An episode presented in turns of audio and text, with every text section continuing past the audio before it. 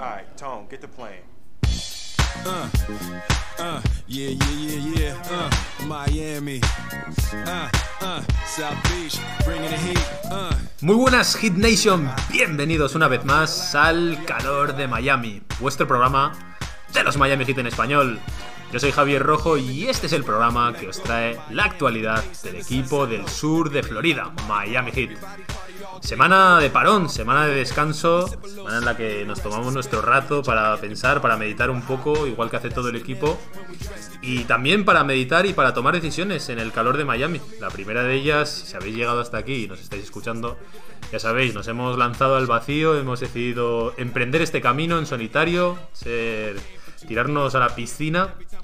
Y bueno, pues lo primero que tenemos que hacer, sin duda, es dar las gracias a Planeta NBA eh, por todo lo que nos ha dado, por estos meses que hemos estado juntos, y a Tony Vidal, que es muy amigo mío y que por supuesto le deseamos lo mejor. Y hoy estamos aquí para, para dar el pistoletazo de salida a este proyecto con cosas, con novedades, con mucho más trabajo ahora, claro que sí. Y bueno, pues eh, en esta semana, como digo, de, pensar un poco este, este parón, yo creo que nos viene bien, sobre todo, eh, para reordenar las ideas. Nos hemos pasado toda la temporada con todo yendo muy rápido y creo que ahora es un buen momento para sacar la libretita, eh, mirar a ver las notas, como si fuésemos los, los, profesores en el colegio, ¿no? Toca la evaluación. Y para ello, a mi lado, como siempre, tengo a mi compañero, a mi brother, esta vez físicamente, David Crunel. ¿Qué tal, David? ¿Cómo estás? Muy buenas, Javi. Muy bien. Aquí, aquí estamos. Encantado de estar en un programa más. Y en este que es especial. Y más físicamente. Es un, es, esto es una gozada. Te puedo tocar. te puedo tocar. Voy a ver si te pincho o algo. Nos podemos tocar, sí. Si eres de verdad. Sí, sí, señor. Bueno, esto es un lujo, como si fuese aquí alguna especie de radio profesional o así. En vez de grabar normalmente, David y yo, pues lo hacemos cada uno desde su lugar. David vive en Madrid, yo vivo en, en San Sebastián, en el norte de España. Y hoy estamos los dos aquí. Eh, te ha tocado visitilla, ¿no? Así Eso que es visita familiar, o sea que, que, aprovechamos este momento. Eso es, aprovechando, como siempre. Bueno, tenemos que empezar por, por, la actualidad. La actualidad esta vez ya no de los Miami Heat, sino, sino de la NBA en sí. El All-Star, que yo sé que eres un gran aficionado del All-Star, cuéntanos, yo creo que te has visto todo, ¿no? ¿No te has perdido ni un minuto? Yo he visto todo, tengo varios libros escritos ya con anotaciones, eh, récords, vamos, tengo pff, todo lo que quieras, lo tengo escrito. Lo has disfrutado, te, te has relamido estas, estas madrugadas. No he dormido, he visto el partido una y otra vez y nada, he estado, bueno, el partido, los concursos, todo uno, vamos, de locos. Claro, para la gente de Latinoamérica que, que sepa que David se queda, ¿no? Te quedas hasta las 2 o 3 de la mañana. Yo a veces me he hecho la me he hecho la cabezadita antes, pero esta vez he dicho, voy a hacer el pre-partido, el pre-todo y voy a estar ahí a tope. Sí, sí. Te... ¿Alguna cosa que nos quieras destacar, si eres capaz? Bueno, creo que Durant estuvo muy bien el partido. Anthony Simmons, ¿no? Ganó. ¿Quién ganó el concurso de mates? ¿Lo sabes? Eh, sí, bueno, un primo mío. ¿En qué equipo juega? Yo, bueno. yo, yo, creo que ni lo sé prácticamente. Ni idea. Bueno, pues eh, yo la verdad es que prefería hacer ganchillo con la vieja, ¿eh? No sé ganchillo. tú. Yo soy, yo soy ganchillo, ya fuera de bromas, yo no he visto absolutamente nada. Bueno, prácticamente nada. Algo he visto de los ganadores, los mejores mates y las cositas que, que se pueden ver fácilmente. Y no me he extendido mucho más, la verdad que no, no me interesa demasiado. Yo para mí siempre lo digo, la semana del All-Star es la semana de vacaciones, semana en la que yo desconecto totalmente de, del mundo NBA. En este año comprimido, pues es un poco difícil. O sea, simplemente procuro abstraerme, porque si no, si te lo ves y tal, pues luego llegas siempre. La, hoy estamos en la resaca del All-Star, en el que ves a todo el mundo que se ha quedado, en, en, el caso de España, viendo los partidos de madrugada y está hoy renegando y diciendo por qué lo hice. Otro ¿por qué... año más, el año que viene no, te lo juro. Eso es. ¿Por qué he hecho esto? Si no, no puede ser, qué falta de profesionalidad, qué vergüenza, no sé qué, no sé cuántos. Y, y bueno, nosotros, yo ya pasé esa etapa. Ya la verdad es que pasé esa etapa. Yo ya, para traer mi sección habitual ya de, de, de, las películas, la que traigo hoy es la de la gran estafa americana, American Hustle, en, en, el título original. Porque no hay mejor película para definir con ese título lo que es el fin de semana del All-Star y más el, pues bueno, este año el, el día del All-Star. Tú no te tragas lo de los cuartos y el Buah, Team LeBron. El todavía team no me he enterado cómo funciona eso. Yo de repente veo que mete un triple Lillard y ha ganado el partido con 170, 150 y ahí me quedo. Bueno, bueno, pero algo has visto, ¿eh? Algo he visto. Algo has visto, sí, sí, bribón. Sí, sí, no, no nos engañas. Bueno, pues eh, lo que estábamos comentando, hoy como primer programa toca, toca sacar la libretita, toca mirar las evaluaciones, ver a quién aprobamos, a quién suspendemos, lo pusimos por Twitter, la gente también nos dejó sus respuestas. No sé si vamos a estar todos de acuerdo, porque quizás sería la primera vez que estamos todos de acuerdo en esta temporada. Así que bueno, eh, eso lo vamos a hacer hoy, pero por supuesto, y para comenzar, vamos a- al meollo del asunto y vamos, aunque sea un poquito más hace tiempo, bueno, vamos a retomar la normalidad, lo que hacemos siempre, que es analizar los partidos, en este caso el, el que tiene que ver con Atlanta Hawks y contra New Orleans Pelicans. Así que lo vamos a hacer aquí, tras una breve pausa, en el calor de Miami.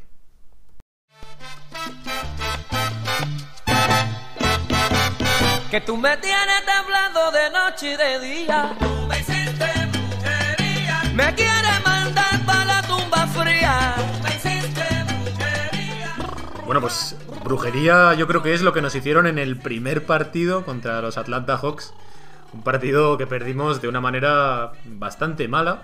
De esas, de esas maneras que a mí la verdad que me dejan un poco triste, preocupado con el equipo. Sobre todo viniendo de la racha que veníamos, que en el último programa que habíamos grabado estábamos ya en cibeles, como diríamos aquí en España. Ya a punto de, pisar las finales de la NBA, de lo hypeados que estábamos. Y este fue un partido de un jarro de agua fría muy importante. Porque aparte de romper la racha, eh, rompíamos sobre todo una dinámica de buen juego y, bueno, no sé, eh, generaba mucha Butler dependencia. El primer partido, como digo, con Atlanta Hawks, 94-80 en el marcador. Y bueno, no sé, eh, cuéntame, David, ¿qué, qué te pareció el partido? Nada, nada, que- nada que comentar de ese partido. La verdad que es de los peores partidos de Miami esta temporada, mm, anotando 80 puntos. Eso es difícil de decir, ¿eh? Eso es difícil de la decir. verdad que es, es verdad que Hay la, muchos. Que la, que la competencia es alta, pero es que este partido 80 puntos, el primer cuarto 17 puntos de Miami y bueno, o sea, eh, este partido corta un poco también lo que has dicho tú, ¿no? La derecha de buen juego de Miami, pero también esa dinámica de acabar bien los partidos, que es verdad que no estaba Jimmy Butler, que es la gran ausencia del partido, pero llevábamos unos cuantos partidos de pues llegar eh, con con dificultades o bueno, el partido empatado al último cuarto y pues el equipo junto con Jimmy Butler sacarlo adelante, pero en este partido sí que sí que es- naufragamos totalmente porque mm, el parcial en el último cuarto es 31 a 14 y es lo que nos condena eh, vamos a perder este partido de forma estrepitosa. Sí, eh, fue un partido muy duro de ver, la verdad. O sea, porque además Atlanta venía muy tocado. Después de haber despedido al Lloyd Pierce por, por perder ya definitivamente con nosotros el, el partido anterior, yo he de admitirte, David, y no sé si a los oyentes también les pasa, que a mí se me hacen un poco duros estos, no back to back, pero eso de jugar dos veces contra el mismo equipo en la misma cancha. Es una sensación de, de ver repetido el partido. Sí, pa- parece que solo el primer partido cuenta, ¿no? Dices, Sí. bueno, ya hemos ganado a Atlanta. El siguiente a ver si pasa rápido y ya cambiamos No, de ciudad. Y luego es- es una ilusión, pero yo es como que psicológicamente se me hace muy complicado pensar que un- uno de los dos equipos vaya a perder los dos, ¿no? Siempre tienes esa, esa sensación de que en el segundo van a tener que... La revancha, ¿no? Claro, que van a tener que forzar un poco y, y no sé, como... No, no me, ni siquiera me atrae o no me parece interesante ya ese segundo partido desde el punto de vista de espectador. Pero también a la hora de, verlo es como que uno de los equipos puede que pierda un puntito de tensión o de competitividad porque se confía, el otro como que coge un poco de rabia, no lo sé. Eso me hizo ya un poco complicado el partido. Y, por otro lado, el tema de- del cambio de entrenador. Eh, habíamos visto a unos Hawks muy malos contra Miami el partido anterior y, y a un Trae completamente seco, que en este partido también lo secamos perfectamente con esa zona toda pista de Spolstra que Sí, me la- pareció maravillosa. Sí. Y después, eh, como digo, o sea, un equipo que viene con un entrenador nuevo que prácticamente ha estado un día con el equipo. Bueno, es verdad que ya estaba dentro, pero, pero al final no cambias tanto de la noche a la mañana. Pero bueno, independientemente de lo que hiciese Atlanta en ataque, porque al final mm, nos mete 94 puntos, tampoco... No, es ninguna locura, ¿no? Claro. cuatro puntos. O sea, Miami defensivamente no está mal. Sí, o sea, quiero decir, es un, es un buen resultado. El tema es que 80 puntos son algo sangrante. A mí es algo que, que no puedo realmente justificar de ninguna de las maneras. Y de hecho es lo que pusimos también en, en el post partido, que era una especie de, de que esta ofensiva no estaba al nivel de NBA. Y eso es algo que se ha repetido varias veces en esta temporada. Pensábamos que ya no se iba a volver a repetir. Y lo que menos me gusta de estos dos partidos que hemos jugado, ahora estamos hablando de Atlanta y luego hablaremos del de New Orleans, es una sensación ya definitiva de una Butler dependencia, ¿no? O sea, aparte de que los aficionados tienen ya una sensación de que con Butler somos una cosa y sin él somos otra, es verdad que también se transmite en la cancha. Sí, y, y más que en juego, en lo que nos puede aportar ofensivamente es en, el, en la intensidad, ¿no? Porque por poner ya datos y números al partido, es increíble el, dato de los rebotes en este partido. Bama de Bayo coge dos rebotes en todo el partido. Juega 33 minutos prácticamente, 32 con 58. Pero es que el mayor reboteador de nuestro equipo es Olinick con 6, pero es que después está Tyler Hill con 5. ¿Qué, ¿Qué pasa? ¿No saltan? ¿No, no, no- les, acabaron las fuerzas? ¿O estaban pensando en el All-Star que no iban a ir? ¿O qué pasa? No, yo no entendí nada. Sí, hombre, lo- los rebotes. Sí que es verdad que hemos visto ya varios partidos de Adebayo que, que quizá no suma los rebotes que, que tiene que sumar. Es verdad que Adebayo defensivamente está emparejado muchas veces con Clint Capela y Miami defiende un poco más en equipo que otros. O sea, a ver cómo me lo explico.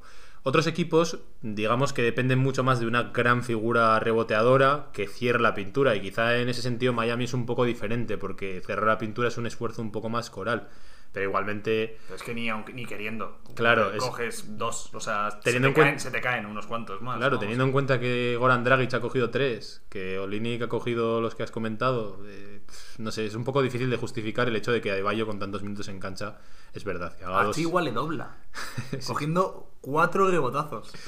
Sí, sí, pero el propio Girro que has comentado. sí, Entonces, sí, sí, eso es el dato. Eso por un lado, pero bueno, sobre todo lo que nos lastró en este partido fueron los triples. O sea, fue otra de esas noches, pero horribles en triples. Eh, tengo que mirar en mis anotaciones, pero creo recordar que teníamos un registro pésimo al, al descanso. No sé si los voy a encontrar por aquí. Pero Sí, por, o sea, por, por darte algún nombre, Kendrick Nunn, ¿no? En, en, en 35, bueno, casi 36 minutos mete 6 puntos, pero es que en triples, 0 de 4.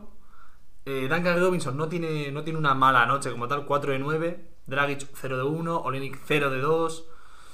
Eh, yo que sé, Gabe Vincent 1 de 5. Tyler Hero tampoco está mal, 3 de 7. No, no son malos. No, o sea, tanto Tyler Hero como Duncan Robinson no tienen malas noches, pero es que el resto del equipo, vamos, muy por debajo de la media. mira, te voy a dar varios nombres. Dámelos. Te voy a decir: Kelly Olinik, Goran Dragic, Kendrick Nunn, Iguodala y Gabe Vincent se combinan todos esos jugadores para un 1 de 14 en triples. No está mal. Pero nada ser. mal, pero nada mal. O sea, eso te dice medio partido. No, no se pueden hacer 80 puntos en esta NBA tal y como está el tema. Atlanta al final supo más o menos jugar su partido. Eh, es verdad, insisto, que así como positivo, la defensa sobre Trey Young siguió funcionando. Pero al final eh, les dejamos demasiado vivos en el último cuarto y al final ahí aparece Trey Young. Porque si, si encima le dejamos tirar los tiros que le habíamos negado todo el partido. Entonces, claro, un jugador de ese calibre, si le dejas solo tirando de triple, te las va a acabar metiendo. Y esa fue al final una de las grandes diferencias, que en el, en el último cuarto seguimos especulando, porque la primera parte metemos 17 y 20 puntos en cada cuarto, que es algo eh, con lo que ya tienes suerte de seguir en el partido. En el tercer cuarto sí que es verdad que hacemos un amago ahí de remontada, eh, damos un poquito de arreón, un empujón ahí con algunas canastas, ya no era tan sangrante el tema de los triples, empieza a entrar alguno. Pero es que en el último cuarto, como digo, o sea, entre que nos ponemos a especular, eh, en ese punto ahí en el que quizá el partido podía haberse decantado de nuestro favor, no supimos aprovecharlo y ahí te aparece Trey Young, te mete unos triples más. Y nosotros, ojo al dato que te voy a dar, hacemos 14 puntos en el último cuarto, que además varios de ellos son ya en los minutos de la basura, porque el partido se decide antes. O sea que pf, eh, son 80, que son duros de, de leer, pero es que podían haber sido 70 y algo. Y ya eso en la NBA, o sea, es como decir, ¿cuál ha sido esta catástrofe? Yo para mí, ese partido es una catástrofe y, y no me vale la excusa de que falte Jimmy Butler como para justificar este No, partido. ma- y más cuando tuvimos un partido eh, hace. ¿Contra quién fue? Hace, hace dos partidos que jugamos sin Jimmy Butler. Contra Atlanta también jugamos contra Jimmy, sin Jimmy Es Butler. verdad, claro, el anterior, claro, sí. Ya el, el All-Star, El, el. All-Star, es que, vamos, ya me he olvidado de todo lo importante. Eh, en el anterior partido sin Jimmy Butler, pues fue la gran noticia que, que el equipo supo ganar y supo jugar bien sin Jimmy Butler. Ni- o tanto ofensiva como defensivamente. Yo no sé qué pasa en este partido que se nos olvida, se nos ha olvidado todo eso. Sí, yo además perdí un poco la frescura de, de algunas cosas positivas que habíamos dicho en el anterior partido. Una de ellas era el, el partido que había hecho Precious a Chihuahua, ¿no? que sí. venía en una dinámica un poco más positiva y en este partido realmente se, se esfuma todo eso. No, no, no estuvo nada bien, solamente tiró dos tiros libres, que lo habíamos destacado como algo positivo. Falla los dos. Eh, no sé, son partidos en los que yo siento que alguien tiene que dar un paso adelante. Y, y está claro quién debería ser. No, pero incluso, incluso aunque tengamos todos en mente, pues tiene que ser Adebayo, tiene que ser Dragic, vale, pero si, si un día de esos, alguno de estos no está, así como otros días había echado Kendrick Nunn para adelante, Sí. Pues tendrá que ser Achiwa, tendrá que ser Girro. Sí. O sea, somos un equipo, no somos un solo jugador, o, o no somos un Big Three como otros equipos. A, a mí lo que me cansa de Bama- a De Bayo, que ya lo hemos visto también, es el tema de en cada postpartido dice, tengo que ser más agresivo, tengo que, tengo que dar más, tengo que levantar al equipo en momentos difíciles. Y siempre está diciendo esas cosas y, pocas veces lo aplica. Pues va siendo el momento de que, pues en un partido no salvó Struz, en otro fue, bueno, en tantos otros fue Jimmy Butler, en otro Nan, bueno, en otros. Eh, Dragic estuvo también contra Utah. Pero es que va de Bayo, en el anterior episodio ya dije que la mejor noticia es que no necesitamos que aparezca tanto, pero, pero de vez en cuando sí le necesitamos. Y contra Atlanta era el partido para que Bama de Bayo dijese, oye, chicos, estoy yo y voy a anotar, voy a, voy a ser agresivo y, y voy a sacar este partido adelante. Y no, no lo hizo. Claro, yo creo que este tipo de declaraciones que, que como bien comentabas, David eh, hizo de Bayo después del partido, empiezan a ser un poco cansinas, ¿no? Sí, Sobre todo por es. leerlas después. Que lo digas antes y después nos lo demuestres en el campo, Claro. por, supuesto que es lo que queremos todos. Pero ya, te hemos, ya hemos escuchado este discurso No de es la primera vez, es lo que cansa, efectivamente. Claro, y eso tiene que, tiene que haber ahí un cambio. Y luego, eh, otro de los grandes señalados, para mi gusto, y en estos dos partidos, ahora vamos a hablar de él también contra New Orleans, es Tyler Hero. Es verdad que es el partido que vuelve de aquella lesión de cadera que tuvo, pero el equipo necesita más de él. Y ya no es un rookie, es verdad que venía en un momento un poco, bueno, pues eso, cogiendo forma y tal, pero al final juega 28 minutos y resulta un poco intrascendente. De hecho, el más menos es el más negativo con él en pista, con un menos 18, y solamente aportó 9 puntos. Eso, pues, en una noche como estas, como decimos, eh, Adebayo puede tener un mal día, Dragic puede tener un mal día. Pero Pues tienes, uno- tienes que uno de apare- ellos tiene que aparecer. Claro, tienes que aprovechar tu momento y eso no lo hizo nadie. De hecho, el único que tuvo así una buena noche en tiros fue Duncan Robinson, que mete 5 triples en 11 intentos, que bueno, dentro de lo que cabe no está mal. Sí. Es, un, es un buen partido. No lo sé, la verdad es que es un partido que, creo que has cataloga- catalogado como el peor o uno de los peores partidos de la temporada. Obviamente de los peores es, pero es que hemos tenido muchos y ese es el problema de este año.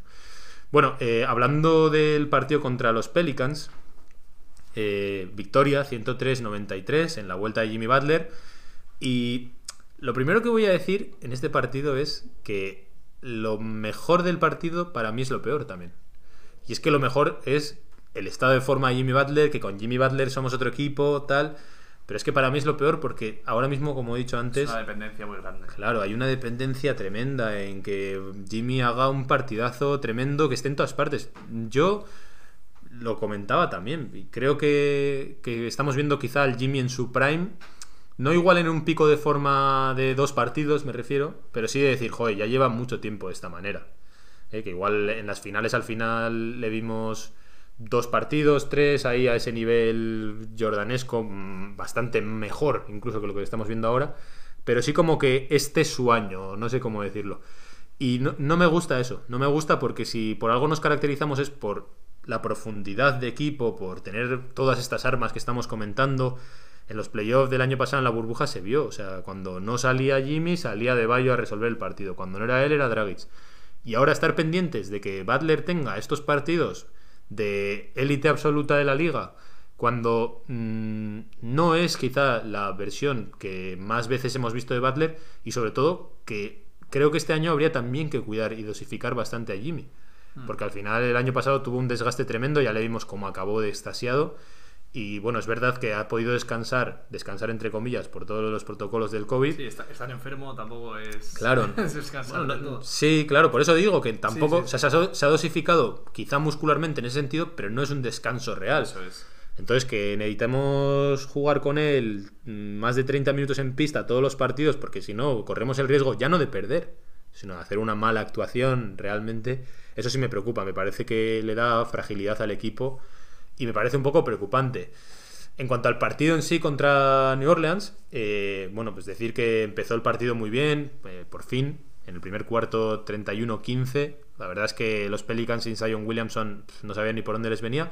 Y lo, lo, más importante, una de las cosas que más valoré fue que, para mi gusto, el planteamiento que hizo Spoelstra de inicio fue maravilloso, teniendo en cuenta la baja de Bama de Bayo.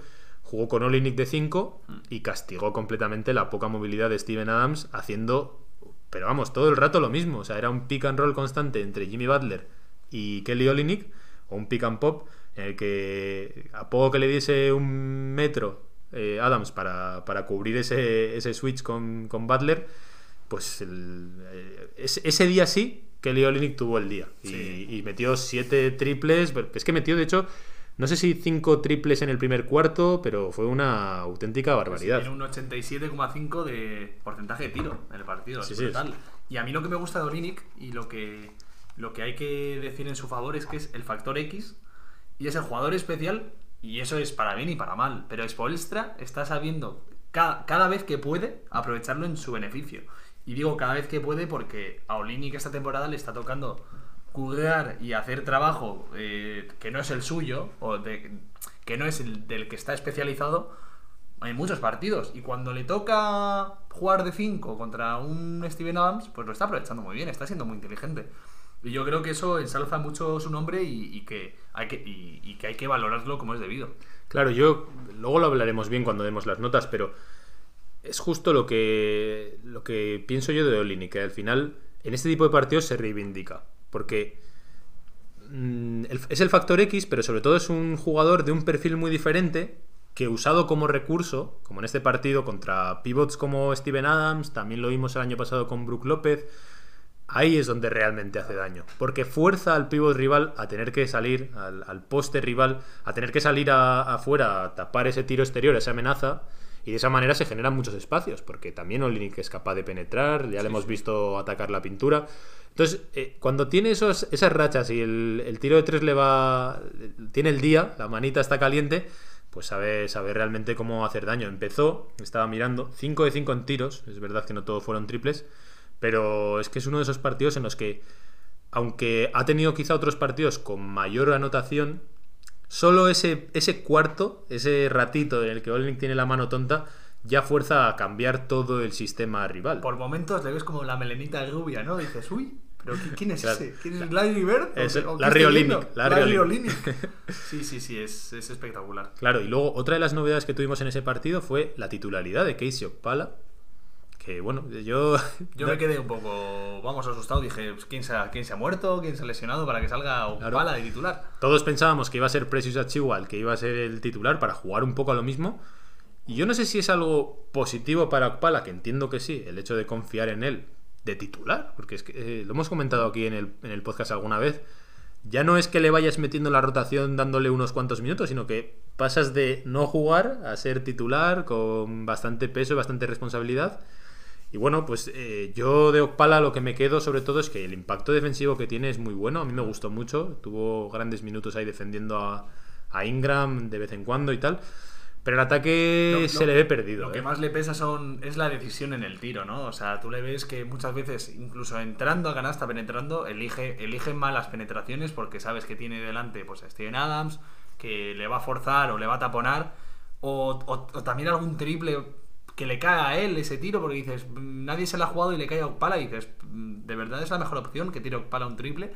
Y, y, la verdad que tiene una mal, un mal porcentaje en este partido bueno, en general en la temporada no lo tiene muy bueno, pero en este partido tiene un, un 28,6% eh, de, de, de, de, tiro y, bueno, o sea, es lo que más le pesa, ¿no? Esa, ese impacto en en el, plano ofensivo. Pero sí que es verdad que esa intensidad defensiva es, es, muy, es muy importante y sobre todo a un Miami que, que a veces le cuesta, parece enchufarse y, el, y, y, y ser intensos en, en, defensa, en el partido. Sí, yo es que ya te digo, o sea, con el tema de, de Casey Okpala, en ataque se le ve como un pollo sin cabeza. Sí. O sea, la verdad es que en... tú le ves en la pista y no sabe, parece que no sabe qué espacio tiene que, que ocupar, no sabe cuándo tiene que tirar, como bien has comentado, David. Pero no sé, o sea, en ataque es prácticamente como si fuese un jugador, pues, como si me pusiese yo. Y yo creo que si me pusiese en la pista, estaría todo el rato pues moviéndome, a ver si encuentro el sitio libre, cuando me dan el balón buscando al hombre abierto y haciendo el pase Sí, fácil. Yo creo pones bajo el aro y la sacas fuera porque... Claro, yo, yo haría eso todo el rato, buscar que- el pase fácil y moverme. Sí, y eso es que lo que le veo hacer a Casey Okpala. No le veo intentar nada, no le veo ni siquiera tomar decisiones inteligentes de hacer un corte en Mm. algún momento. O sea, como premeditado, ¿no? Leyendo un poco. No, es como una especie de, jugador que se mueve y ya está. En defensa sí que se le ven más cositas, pero ya tenemos un equipo bastante plagado de especialistas defensivos que tienen limitaciones en ataque. Entonces ahí es donde más mm, problemas le veo a Casey Okpala y en cuanto al encaje.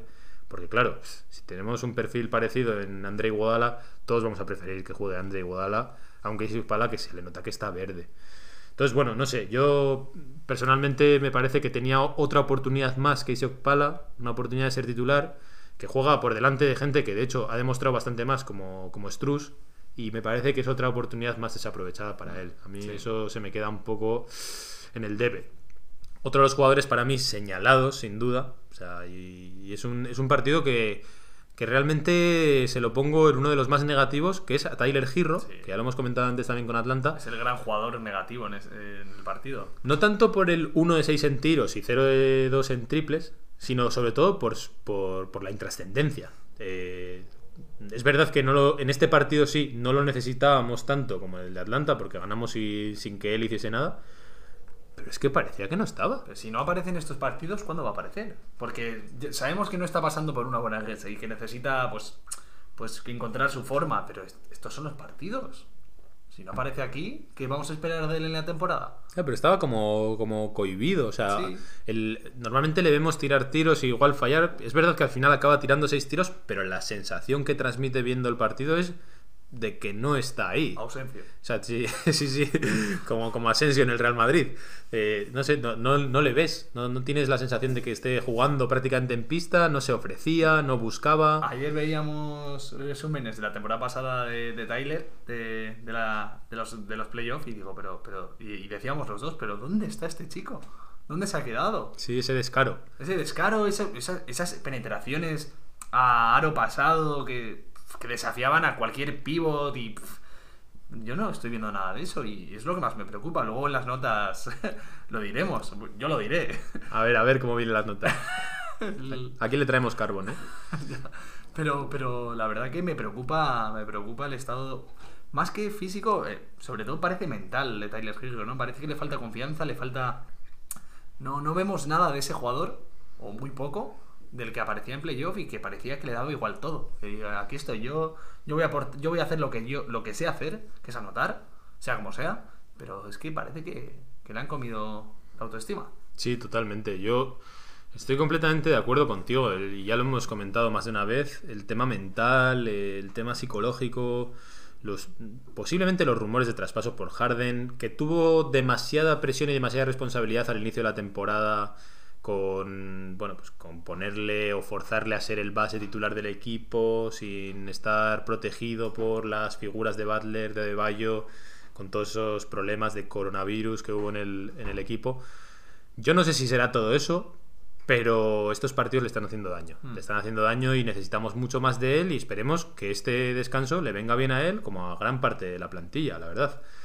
Sí que es verdad que, bueno, por, por irnos a lo positivo, por supuesto, eh, jugadores calientes. Tenemos que traer a Jimmy Butler que hizo, hizo un partido, otro más, pues eso, de, de volver de una lesión, de, de esas molestias que tenía en la rodilla y hacer un partido, pero vamos, o sea, eh, si alguien quiere, si alguien quiere fardar y quiere, por ejemplo, enseñarle a un amigo que no ve nunca la NBA y lo quiere enganchar y le quiere decir, mira, este es Jimmy Butler, aparte de todos los highlights de los playoffs del año pasado que tiene, tiene este partido también para ponerse el final del partido Sí.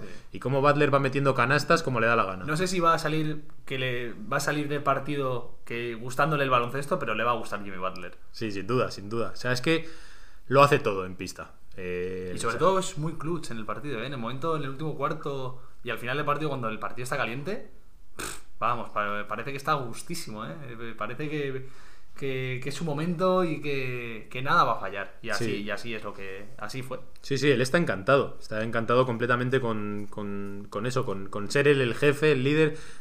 ese, ese carácter que tiene Jimmy Butler es el que le pedimos a los demás jugadores. Obviamente es difícil tener el carácter de Jimmy Butler, pero ese punto de give me the ball, de yo quiero esta responsabilidad, la abrazo y me gusta. Me gusta que el equipo también dependa un poco de mí y se le nota a Jimmy Butler pues eh, súper cómodo en ese rol. Y este partido, pues, pues lo dijimos, porque Jimmy así lo quiso. Al final lo gana él. Es verdad que Dragic también tuvo un partido, pues bueno, relativamente bueno en el tiro, tampoco tuvo gran trascendencia en la anotación entre Butler, Olinik y, y Dragic más o menos lo cocinaron. Iggy también tiene un buen partido. Sí, Iguodala, Iguodala está bien dentro de lo que cabe. Eh, no hemos comentado, pero Kendrick Nunn ahora ya también está en una racha un poco más complicada. Han bajado un poco esos porcentajes en los que estábamos viendo Kendrick Super Snan. Claro, ahora ya no está solo Nan, está también. Está vuelto Dragic y tiene que compartir minutos. Y, y ya no es lo mismo, ¿no? Ser la única pieza o casi la única que va a jugar y que tienes que anotar a tener pues a gente alrededor que también lo va a hacer. Pero sí, bueno, sí, sí. Y, y bueno, igual el trade deadline también que está por ahí. También. No lo sé, eh, pero bueno, el tema es que lo más importante de este partido, sin duda, como siempre, es que lo ganamos. victoria. Es, es así, punto. O sea, al final tú lo que quieres es sumar una win más, sobre todo como está este año. Y eso lo conseguimos contra unos bastante flojos Pelicans sin Sion, la verdad. Eso fue bueno. Bueno, pues eh, no hay mucho más que comentar de los partidos porque fueron solamente dos. Y así que bueno, pues cerramos aquí todo lo que tiene que ver con el repaso de los partidos y nos metemos en dar las notas. Nos vamos como si esto fuese el cole a traer la evaluación. Así que bueno, seguid aquí en el calor de Miami porque los comentamos ahora, en un momentito. Five, four, three, two, one, zero,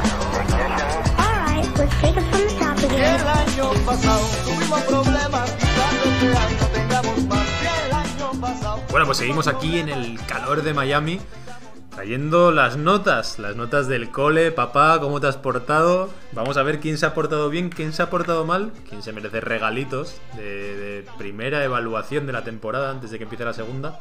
Y quién se merece una regañina, una regañina que otra, yo creo, A la- porque a la esquina. a alguno se la va a merecer, ¿verdad, David? Bueno, castigados sin play, sin consola, sin salir a la calle. Hay, de todo, hay de todo. A la sala de detención, les vamos a mandar a la, Al cuarto a pensar. Eso es, lo que has hecho. Eso es. Al corte a presar voy a mandar alguno. Pero bueno, yo creo que he sido bastante bueno. La verdad, creo que he sido benevolente.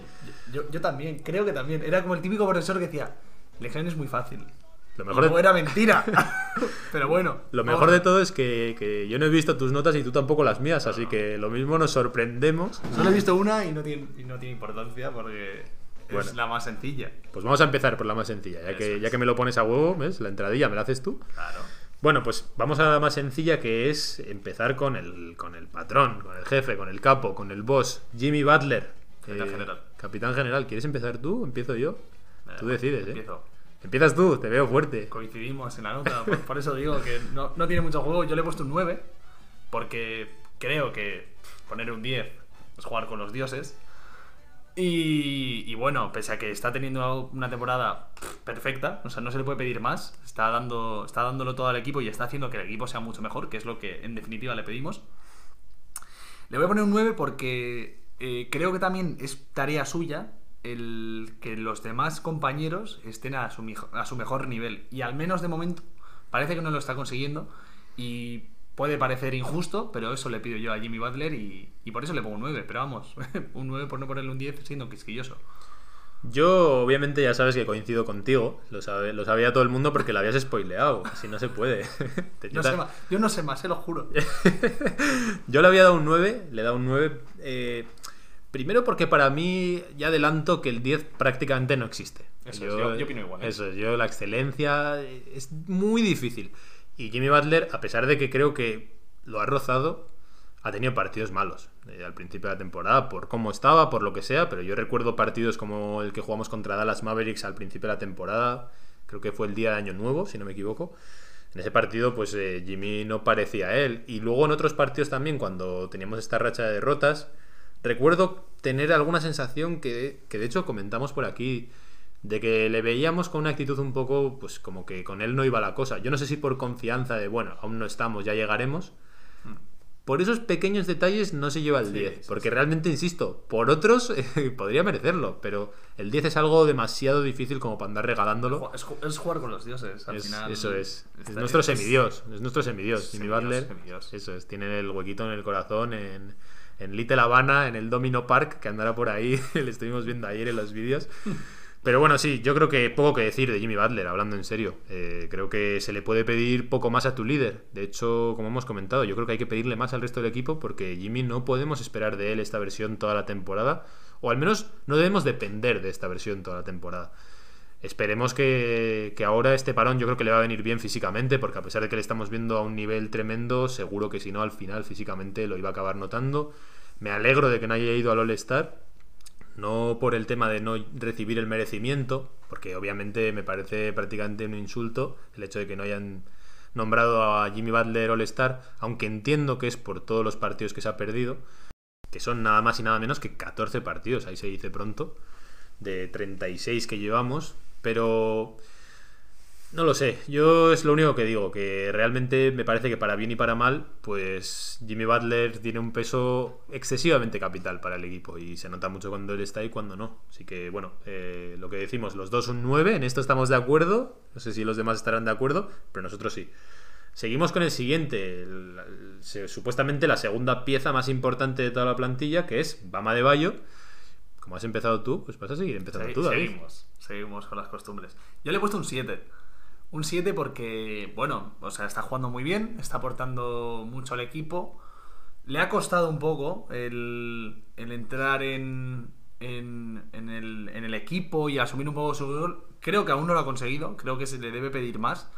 Por eso le pongo un 7. Creo que, que no está teniendo malas actuaciones, pero para nada eh, eh, de sobresaliente o de, de un tío que está cobrando el máximo, ¿no? Al final yo creo que se le debe pedir mucho más. Y por eso le pongo un 7. Creo que está jugando bien, pero de- debe seguir estudiando. Eso es, debes seguir eh, opositando para ello. Bueno, pues creo que te voy a te voy a sorprender, pero sin sorprenderte, porque le he dado la misma nota. Tiene un ya. 7 también, de momento estamos exactamente igual. Yo le he puesto un 7 a pesar de que estoy bastante, no sé si decirte cabreado con él. Eh, hay muchos jugadores que me generan mucha ambivalencia, De Bayo es uno de ellos, porque Yo, yo he de decir que he tenido la sensación que le he puesto un 7 y he dicho, muy bien me he portado con él. Sí, pero también, también me sale un poco la, la parte condescendiente con él, porque al final ese impacto que tiene en la pista, muchas veces lo hemos visto, a pesar de tener esas estadísticas en las que le pediríamos más, pero sí que ha habido muchos partidos que, que, bueno, pues eso, de emparejarse, de hacer malas lecturas, de emparejarse con jugadores más bajitos y no atacarlos, de ser un poco eh, sacado del partido por jugadores como Tyler Seller, ¿no? ya lo hemos comentado aquí, como Alex Len. Ese tipo de, de partidos para mí le han hecho mucho daño y, y me hacen pensar que también que me he portado muy bien con él. Pero también está el partido contra Brooklyn, ¿eh? que, Claro. que vemos un poco un atisbo de, de lo que puede ser el pensar la evolución que puede tener Adebayo esta temporada. Sí, sí, aparte de esos partidos también, yo lo que me ha hecho, pues eso, flojear un poco de mi corazoncito, es de un poco la, la actitud, ¿no? Esa voluntad de cuando él ha tenido malos partidos, lo ha asumido y que ve que, y él sabe que tiene que mejorar y tiene que dar un paso al frente, es lo que a mí me ha hecho decir, bueno, él lo sabe, habrá que darle un voto de confianza y yo, pues eso, le doy un 7. No es una notaza, pero, pero, pero él sabe que tiene capacidad para mucho más y yo creo que nos la va a dar. Y a nivel defensivo, Bueno, muchas claro. veces no, como nos quedamos siempre con las estadísticas en ataque, Mm. pero a nivel defensivo, de hecho, Miami Heat ayer eh, publicó un vídeo con los highlights defensivos Mm. Sí. de Adebayo y son pues esas cosas que igual no ves tanto. Los intangibles, ¿no? Claro, son... cositas más que están ahí en el aire, pero en que te pones a verlas en una barbaridad. Adebayo se empareja siempre con jugadores muy complicados. Hemos visto highlights con el trabajo que ha hecho siempre con Antetokounmpo, con otro tipo de jugadores muy complicados y ahí Adebayo es fundamental en, defensa. Quizá por eso no coge tantos rebotes porque está haciendo muchas otras cosas. Y en ese sentido aporta algo fundamental. Y, y esa madurez y confianza, que por ejemplo a Precious Achiuwa por supuesto no se la vemos, y a ese primer Bama de Bayo que era suplente de Whiteside, pues se ve muchísima evolución. Así que bueno, lo dejamos los dos en un 7, eh, pero, pero sí, con ese...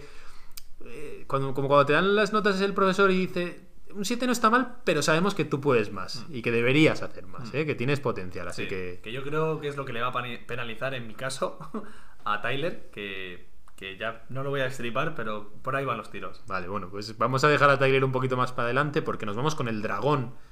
Dragón de Ljubljana, Goran Dragic. Me ha costado, yo creo que es el jugador que pff, menos claro tenía que nota le iba a poner. Le he puesto un 6 porque, porque bueno, eh, su impacto en el equipo todavía no es muy grande. Sí que ha tenido partidos, yo lo recuerdo, el, que, el, el más importante y el que me has- más me ha gustado, que es el de Utah, que ahí tiene un partido espectacular. Y ahí digo, alabado sea el señor, ha vuelto Dragic. Pero también ha tenido partidos bastante más flojos en los que parecía que tenía 70 años y que yo no tenía tan claro el rendimiento que iba a dar al equipo. Entonces, sé que hay jugador, sé que, que, que viene con los, con los deberes hechos, pero, pero también espero más de él y creo que en playoff va a ser muy importante y espero que esté a la altura. Por eso, un 6 aprobado mm, no es un suficiente, pero, pero bueno, mm, ojito, ahí está, ¿eh? Por si acaso la colleja a, a cer- cerquita. Bueno, yo te había dicho que iba a ser un poco más benevolente y efectivamente, yo le he puesto un 8. ¿eh? Voy... Vaya, vaya. Sí, sí, yo le he puesto un 8. Primero porque no espero mucho más de él la temporada. O sea, el Goran Dragic, aquel de los playoffs, que sería quizá el 10, ¿no? Vamos a decir. Ese Goran Dragic no lo quiero ver partido a partido. O sea, no, no, no se lo pido. Aquí lo que necesitamos es que llegue físicamente bien. Y hemos tenido muchos partidos de verle muy bien, muy bien. O sea, obviamente ha tenido otros partidos en los que físicamente se le ha visto muy lastrado, eh, no, no ha ofrecido una buena imagen. Entiendo que la nota puede ser más baja, pero yo personalmente, como no le pido tanto a él y le pido más que sea el propio equipo el que la, el que la arrope y que él pueda tener esos momentos más microondas, vamos a decir, que él coge un poco las riendas, yo estoy relativamente contento con lo que nos aporta. Obviamente ha habido muchos partidos que se le ha visto con dificultades en el tiro y en encontrar su ritmo. Y por eso no tiene una nota más alta, ¿eh? que tampoco le estoy dando un 10, por supuesto. Eso es muy buena nota, ¿eh? Eso, el 8 es una, mu- el 8 es una muy buena nota. Ya quisieran aquí otros jugadores tener un 8. Es que yo pensaba que nos iba a dar mucho menos y lo mismo que con Butler, ¿no? Que íbamos a depender mucho menos de Dragic Ya. y ver que sigue siendo ese jugador de vez en cuando que, pues como en el partido contra Toronto, el partido de Navidad también que hace contra New Orleans Pelicans, yo creo que ese tipo de cosas hacen que son más de lo que yo espero de él en temporada regular. Entonces, bueno, eh, no me hagas sentir como que he sido demasiado bueno con él, ¿eh? No, yo no digo nada. Papá Sacarán y mamá. conclusiones los oyentes. Eso es. bueno, seguimos con Kendrick Nunn, otro de los titulares. Aquí, aquí, aquí he sido más benevolente. ¿eh? Aquí le he puesto yo un 8 porque yo creo que a todos nos ha sorprendido su, su rendimiento en el equipo y que haya asumido esa responsabilidad y esos galones de forma tan natural, ¿no? Porque al final siempre ha estado ahí, en ataque ha tenido actuaciones muy muy buenas y se le ha visto progresar, que yo creo que es lo más importante, ¿no? Al final empiezas con, con un papel en el equipo y ves que tu rol va cambiando y vas asumiendo minutos y vas asumiendo pues nuevas nuevas eh, nu- nuevos perfiles en el partido y los está asumiendo muy bien. Ahora eh, creo que estos esta última semana en la vuelta de Dragic ha bajado un poco el nivel, pero vamos, yo estoy más que contento con él. Creo que no se le puede pedir más y un 8 más que merecido. Yo, otra vez más, he vuelto a ser más benevolente que tú. Toma ya. He sido más bueno. Soy, soy el, el papá que todo lo regala, ¿eh? Poli bueno, poli malo. Claro, te hace el regalito, ¿no? Bueno, tú tampoco estás siendo malo, estás dando un 8, ¿eh? Bueno, bueno. Pero yo le he dado un 9. Yo le he dado, he dicho que creo que también he sido bueno. yo le he dado un 9 porque creo que poco más se le puede pedir a Kendrick Nunn. O sea, un jugador además que viene de prácticamente no contar, no valer nada a principio de temporada, cuando se hablaba de... de ¿y quién va a querer a Nunn? ¿No? Cuando hablábamos de, de- Sí, yo qué sé, del interés por Harden, por ejemplo. Decían... eh, ¿A quién vas a dar, no? O incluso cuando se quería Oladipo, cuando estaba en Indiana, y la gente decía, Nani, Olinik y una ronda. Y la gente se reía, ¿no? De ese no vale nada, tal. Bueno, de ahí ha pasado a ser titular otra vez, a ser un jugador que realmente aporta muchísimo, a que yo creo que, que ahora hay muchas más dudas sobre si aguantarlo hasta fin- final de temporada, jugársela, renovarlo, ¿no? Es un jugador otra vez que demuestra, no sé si decirte fortaleza psicológica, por salir otra vez de- del fondo de- del cajón, y creo que poco más se le puede pedir. Es verdad que ha tenido partidos mm, pues que no ha rendido lo suficientemente bien como para ser ya casi, vamos, pieza fundamental. Por eso no se lleva un 10 tampoco. O sea, quiero decir, al final... Pero yo creo que poco más se le puede pedir. Yo creo que Kendrick Nunn estoy, vamos, o sea, sorprendido como los demás y que ojalá pueda mantener este nivel porque es que no se le puede pedir más. O sea, eso sin duda no se le puede pedir más a Kendrick Nunn. Totalmente de acuerdo. Bueno, Kelly Olynyk, cuéntanos. Yo le he puesto un 7. Yo le he puesto un 7 porque. Pues una nota muy buena. Yo creo que al final un jugador que, que también ha sido muy criticado y que está asumiendo un papel muy difícil en la franquicia y en el equipo, partido a partido, que está asumiendo pues eh, diferentes roles en cada partido y los, da, los está encajando muy bien. Pues cuando se le está pidiendo cegar la pintura y rebotear más, lo está haciendo. Cuando tiene que ser el factor, el jugador diferente, lo ha sido. Ha tenido muy, muy malas actuaciones también. Pero, pero bueno, al final tampoco es el jugador que te debe ganar un partido ni te tiene que sacar de, del, del pozo. Al final es un jugador diferente del que tienes que pedirle X cosas y atarle en corto, como ya sabemos. Y yo creo que, vamos, está, está aportando mucho más de lo que debería. Para bien o para mal, está aportando más. O sea que yo le pongo un 7 y muy contento con él. Yo, Porque, porque es típico jugador o típico estudiante que, que ves que tiene sus limitaciones, pero el tío se esfuerza y dices, joder, tu, tu 7 es un 10. Que tú saques un 7 es el 10 para, para otros compañeros. O sea que yo estoy muy contento con él. claro, yo he seguido tu argumentación y le he dado un 8. Toma. Pero es, pero es la misma argumentación, ¿eh? O sea, en realidad es de decir que es que, que ya sabemos lo que es Olinik. No está haciendo cosas que no sepamos que las va a hacer. O sea, yo esperaba que, que Olinik diese eso y de hecho no esperaba para nada que Olinik fuese a establecerse de titular. Que ahora mismo todo el mundo está, bueno, pero es que no hay otro. Ya bueno, al principio de temporada estaba Meyers Leonard sano y, y Leonard, por ejemplo, no ganó la posición de titular cuando Mojarles no lo consiguió, que tampoco lo ha ganado. Al final se ha establecido él por mérito propio. Ha tenido momentos además en la temporada, sobre todo cuando empezó a ser titular, que el equipo lo necesitaba. O sea, se vio otro equipo con él de titular en pista. Y creo que ese tipo de cosas hacen que, que su nota tenga que ser bastante destacada, a pesar de que, como siempre, pues depender de un tío como Olinik, pues te va a hacer que tengas momentos que te quieras tirar de los pelos, porque es un jugador muy de rachas, eh, que muchas veces tiene una dificultad a la hora de la toma de decisiones, sobre todo el tiro exterior, pues demasiado precipitado, tira demasiados triples. Bueno, pero yo creo que a Olinik quizá no es al que hay que pedirle. Habrá que pedirle al roster tener otras soluciones, dosificarle más en minutos, pero a Olinik como tal tampoco se le puede pedir mucho más. Yo, ya sabes, lo, lo puse el otro día. Cuanto más le pegan, más le quiero yo. Y, y por eso al final le he puesto un 8 para, para Go Olinik, lo que nos da, y, y que ojalá tengamos otras respuestas en el roster. Yo a Olinik como tal no le pido mucho más. Bueno, ahora llegamos a- al. Yo creo que el jugador con más ganas que tienes de dar la nota, ¿eh, David? Sí, sí, sí. Dinos tú quién es. Es el típico, el típico estudiante que va de listillo, ¿no? Que. que El listillo de la clase. el listillo de la clase, ¿no? Que se cree que por, por, por, por experiencias pasadas vas a vivir este año. Y yo ese porque suspenso de la noche. Yo le pongo un 4. Y un 4 que digo, pff, le hubiese puesto menos. Pero bueno, al final hay que decir que, que mm, tampoco es su culpa que se le que se le esté pidiendo tanto a él, ¿no? Creo que, que es un jugador muy importante que es más importante de lo que él mismo quisiera ser, yo creo, y que le está costando este año. Entonces, pues, pues bueno, para ahí mi suspenso para motivarle a que siga mejorando.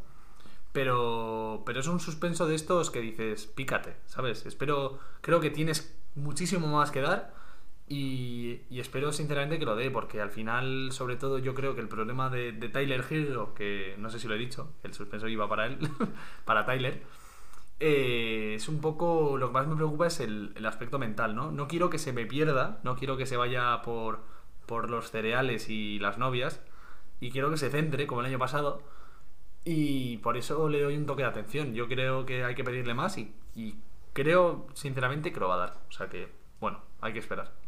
Yo le doy el 5 punto gracias. El, el- ¿Ves? Ahí está la diferencia entre es. profesores, ¿eh? Yo le apruebo como de tengo confianza en que lo vas a mejorar. Ya, ya no, yo lo suspendo. Tú le suspendes para que de esa manera eh, tenga un golpe de realidad y se ponga a las pilas. Y yo le apruebo como, como gesto de buena voluntad. Yo es otro de esos jugadores que me genera mucha ambivalencia. Porque por una parte creo que, que para lo que nos demostró el año pasado que es capaz de hacer, para las expectativas que había, incluso para lo que ha apostado la franquicia por él, siendo el año sophomore que es y que ha tenido mucho protagonismo, se ha apostado mucho por él, ¿no? Siendo titular, eh, con toda la gente de baja. Esa es la parte como más del debe. Pero por otro lado me sale un poco el acariciarle un poco el lomo y decir, joder, también te hemos presionado mucho. Eh, hemos, de- hemos, te hemos puesto el equipo a los hombros cuando estaban solo 7-8 jugadores. Hubo, tuvo un partido contra Filadelfia, que Filadelfia tenía a Joel Embiid y a Ben Simmons, si no me equivoco, que llevamos a la prórroga porque Tyler Hero se puso como una metralleta a meter todas.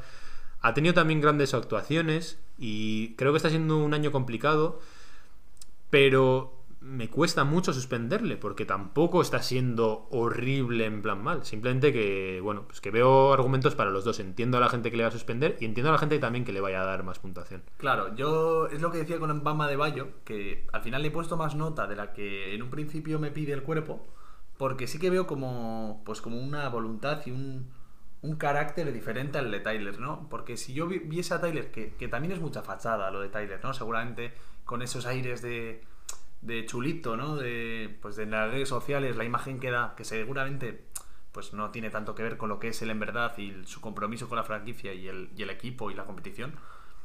Pero esos aires que me da un poco son los que a mí me ha hecho decir, "Uf, pues, pues, igual te Sí, vas a joder lo- un poco. Lo de fuera de la pista. Sí, todo lo que, todo lo que engloba fue el, el fuera de la pista, ¿no? En la pista tampoco no voy allí, no, no estoy hablando de eso porque, porque su compromiso y su, y su voluntad y su lo que transmite es muy diferente, pero fuera de la pista sí que es como con los cereales, como, como que se oyen muchas cosas de Tyler fuera de, de la pista de- del colegio que no me gustan. Entonces como, o no me gustan o, mira, si estuvieses jugando bien me darían igual, pero como no estás jugando bien, pues te pesan más. Entonces es lo que a mí me ha hecho el, el tirarle para abajo, mientras que a Bama de Bayo la ha tirado para arriba. Ya, yo sobre todo también el, el descaro que hemos hablado, que es que se les ve faltos de confianza a Tyler. Yo no sé si, si como no empezó la temporada como él quería, pues no se le ve cogiendo esas responsabilidades en momentos... En los momentos calientes sí, yo creo que le gusta el clutch time, pero no durante el partido de, bueno, este es mi momento y Sí, aquí el que manda soy yo, quiero la bola. Y luego, por supuesto, en defensa. En defensa... eh, él tiene que entender que ahora mismo es uno de los eslabones más débiles y eso implica ponerte aún más las pilas que los demás. No puedes hacer lo mismo que los demás porque, bueno, pues por, la propia corpulencia sí que tiene Tyler Hero, a pesar de que no es bajito, pero sí que quizás es un poco más, un poco menos musculado, vamos a decir, o con menos masa muscular que otros. Se tiene que poner más las pilas y le hemos visto, me da la sensación de que en muchos momentos de la temporada le hemos visto dejarse llevar un poco. A mí eso sí que es un debe claro, pero bueno, confiamos en Tyler. Vamos a nuestro triplista favorito, Duncan Robinson. alias Pipas Tijuana, ¿no? Le hubiésemos cambiado por una bolsa de pipas. No, ahora, poniéndome serio, en, la- en este, esta de evaluación, yo le pongo un 5, le apruebo, justito. No 5 puntos gracias, pero un 5 se lo ha merecido. Para mí ha aprobado este inicio de temporada, esta primera evaluación.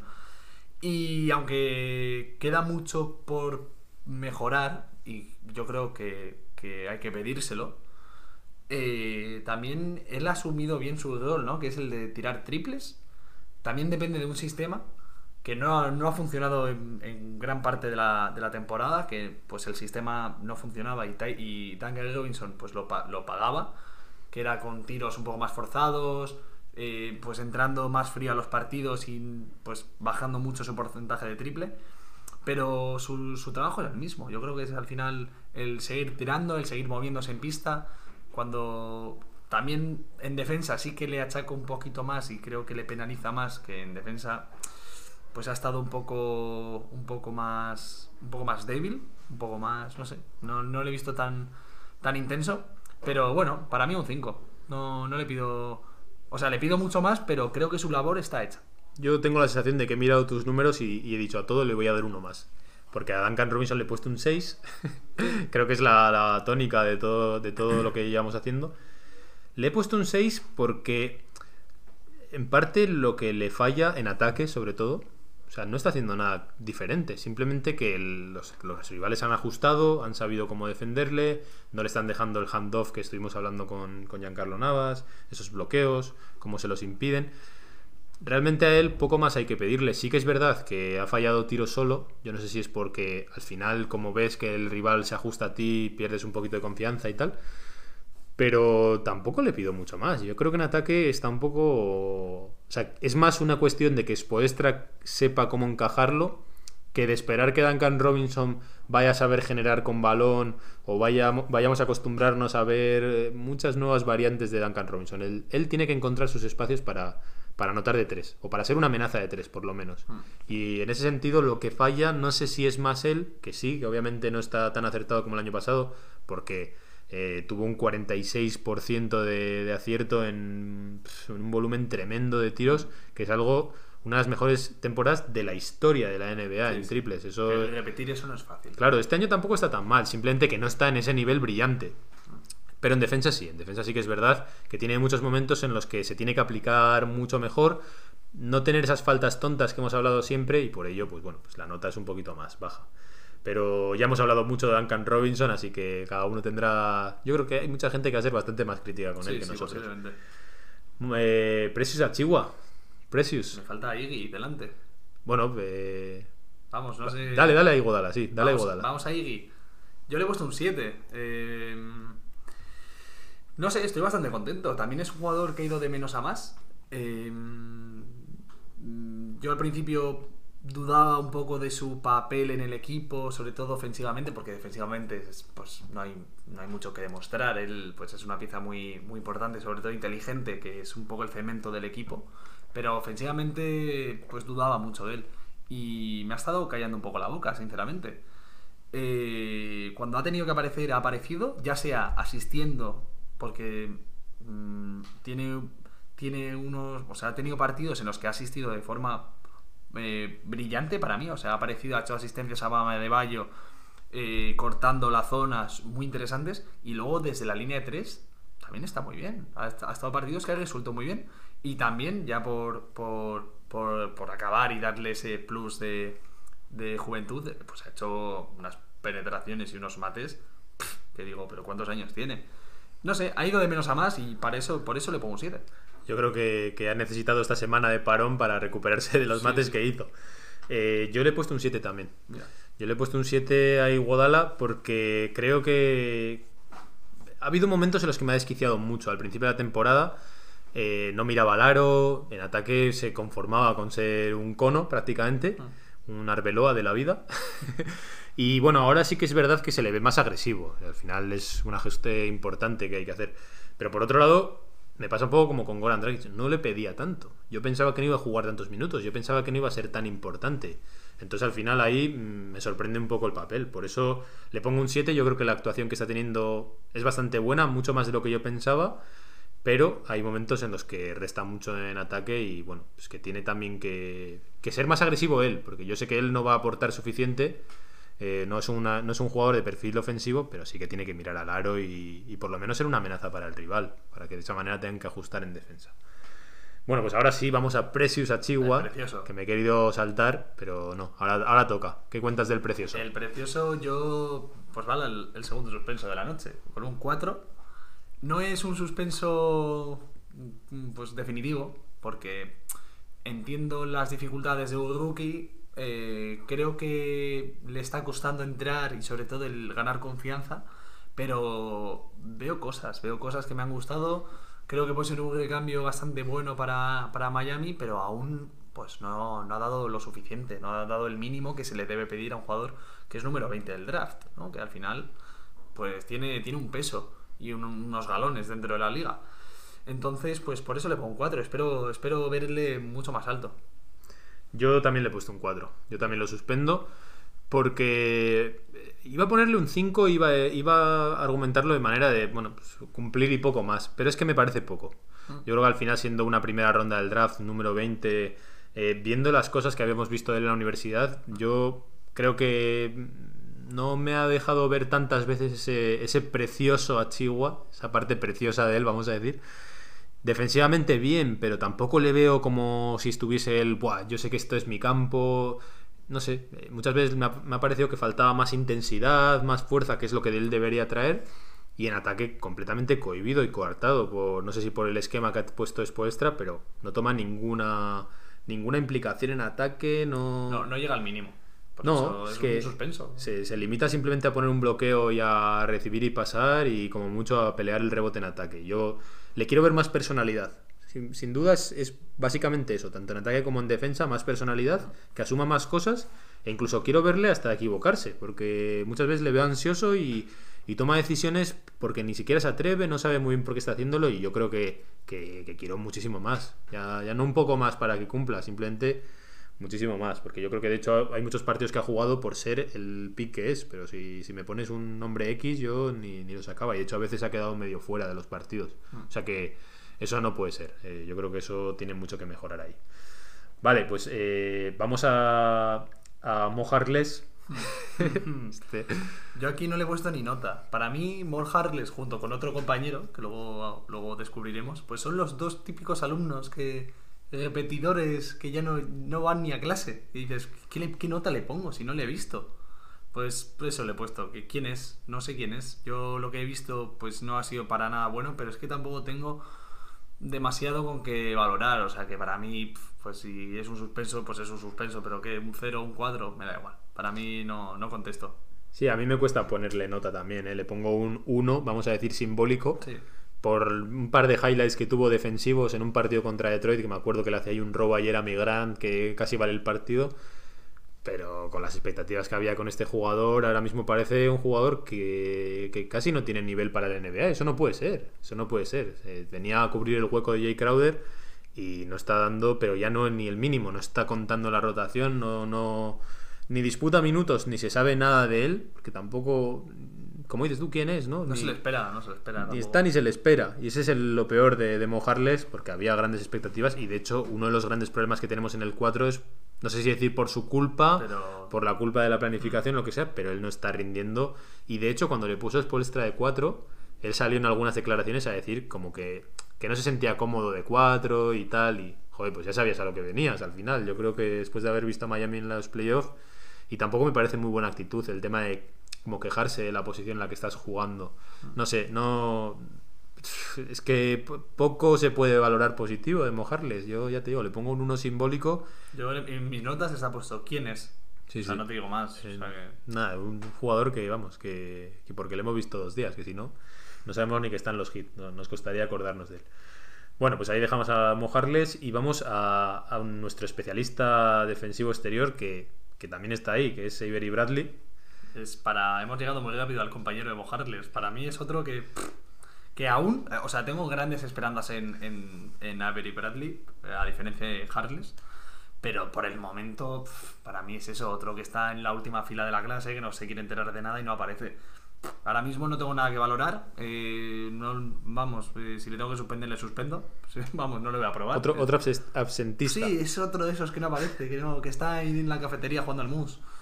No sé, o sea, obviamente no porque pase, pero para mí pues no lo he visto lo suficiente como para poderle aprobar. O sea que le pongo pues mm, no ha aparecido. Sí, se ha perdido 26 partidos ¿eh? de los No. 36 que hemos jugado. Es difícil valorarlo.